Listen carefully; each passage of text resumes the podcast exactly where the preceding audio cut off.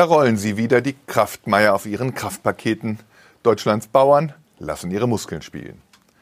Treckerparaden in allen Landeshauptstädten, Treckerparaden in Berlin. Der CSU rücken sie auf ihrer Klausurtagung auf die Pelle.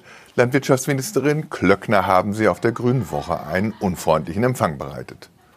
Und in Mainz geigen sie gerade den Leuten vom ZDF ihre Meinung und legen mit der längsten Treckerparade in der Geschichte dieses Bundeslandes den Wochenendverkehr lahm. Eine Zumutung? Ach wo. Ein Fliegenschiss gegen die Protestkultur der Franzosen. Gegen monatelange Generalstreiks in Sachen Rentenreform. Ein Fliegenschiss auch gegen französische Bauernproteste der Vergangenheit, wo Politiker schon mal ein Güllebad nehmen mussten. Dagegen könnten die Treckerparaden auf Deutschlands Straßen von John Deere und von Case und von Fendt gesponsert sein deutsches Demo-Biedermeier. Immerhin aber ist es den Bauern gelungen, die Öffentlichkeit auf ihre verzweifelte Lage aufmerksam zu machen. Deutschland erinnert sich seiner ruralen Wurzeln. Mit einem Mal schleicht sich in unsere entfremdete Ernährungsweise die romantische Vorstellung vom Landleben wieder ein. Vergessen sind Billigfleisch und Fertigpizza, vergessen unsere sündhaft hohe Wegwerfquote an Lebensmitteln. Die erste Adresse der Bauernproteste müssten eigentlich wir Verbraucher sein. In vielem haben die Bauern auch recht. Soll das Höfesterben so weitergehen? Sollen immer weniger landwirtschaftliche Unternehmer immer größere Flächen bewirtschaften?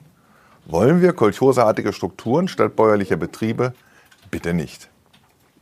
Das Problem ist nur, dass die Bauern nicht das bekommen dürfen, was die meisten von ihnen fordern. Kein Aussitzen einer schärferen Gülleverordnung, die Nitratwerte im Grundwasser sind in vielen Regionen nun einmal deutlich zu hoch. Nicht die Glyphosatnutzung fortschreiben. Wenn es um den Schutz unserer Lebensgrundlagen geht, muss für den Ausstieg der qualifizierte Verdacht ausreichen. Marktöffnung mit Qualitätsstandards, mit welchem Recht sollten wir Afrikas Bauern verwehren, uns mit landwirtschaftlichen Produkten zu beliefern? Und nicht noch höhere Subventionen, 60 Milliarden Euro pro Jahr gibt die EU bereits jetzt zur Unterstützung der Landwirtschaft aus. Unbequeme Wahrheiten also, weil wir bei der Klimawende die Landwirtschaft nicht außen vor lassen können, weil wir statt Monokulturen wieder ökologisch vielfältige Landschaften brauchen und weil wir im Angesicht des Insektensterbens nicht so weitermachen dürfen wie bisher. Wann also machen wir endlich eine Landwirtepolitik statt einer Landwirtschaftspolitik? Landwirtepolitik hieße, verbindliche Qualitäts- und Tierstandards auch für Importe festzulegen. Landwirtepolitik hieße, Familienbetriebe zu stärken und nicht durch Gießkannenpolitik den Trend zu immer größeren Betrieben auch noch anzufachen. Landwirtepolitik hieße, ökologische Landschaftspflege endlich zu einer tragenden Einnahmesäule für die Bauern machen.